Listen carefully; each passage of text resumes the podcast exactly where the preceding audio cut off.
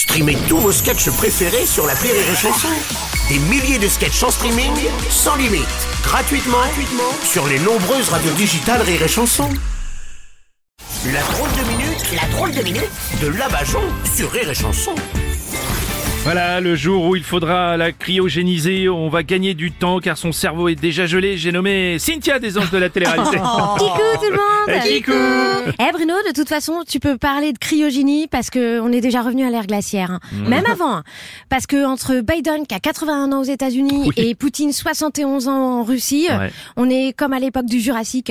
Le monde est gouverné par des dinosaures. Oui, c'est vrai, c'est vrai, Cynthia, c'est pas faux. D'ailleurs, les États-Unis et la Russie vont tous les deux voter cette année pour choisir leur président. Ouais, et le suspense est à son comble. Tout le monde se demande est-ce que Vladimir Poutine va être réélu ou pas oui. Suspense, suspense Oui, enfin là, je pense que le résultat, on s'en doute déjà un petit peu quand même. Bah, c'est pas gagné pour Vladou, hein, parce que pour l'instant, il est à 112% dans les sondages. Bah, et alors, il faut 51% pour être élu? Bah c'est ce que je dis, il va falloir perdre 61% dans les sondages pour en avoir 51 s'il veut rester président. Ah oui, d'accord, Ouais, non, non, d'accord. mais on est élu à partir de 51%. Là, avec 112%, il est tranquille. Euh, j'ai eu peur. Euh, parce que, en plus, il est pas tout seul à se présenter. Hein. Euh, Vladou, il est hyper gentil, il prend soin des autres candidats.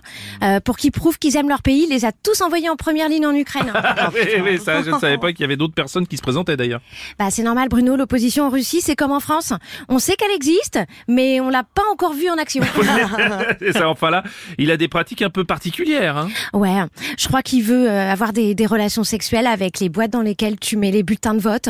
Parce que j'ai entendu qu'il voulait bourrer les urnes. Oh non non, non Cynthia, non, mais bourrer les urnes, ça ne veut pas dire ça en fait. C'est pas ça du Ah, ça veut dire qu'il va les faire boire tout. Non, non, non, ça veut dire qu'il met des bulletins de vote avec son nom dessus. Bah, je comprends pas, parce que pour motiver les gens à voter pour les autres candidats, il fait une promo.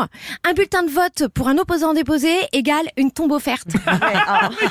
Non, mais là, ça veut dire que si vous ne votez pas pour Poutine, on vous abat. Hein vous voyez, c'est un, c'est un peu le principe d'une dictature. en fait. Ouais, je connais la différence entre une dictature et une démocratie. Ah. C'est qu'en Russie, on ne donne pas le choix. Au moins, en France, on donne l'illusion du choix. Ah, J'ai Oh trop réfléchi, Ah bah oui, effectivement, j'aime oui, le ça- luxe alors. Ah bah oui, ça fait mal. C'était la drôle de minute de la Bajon.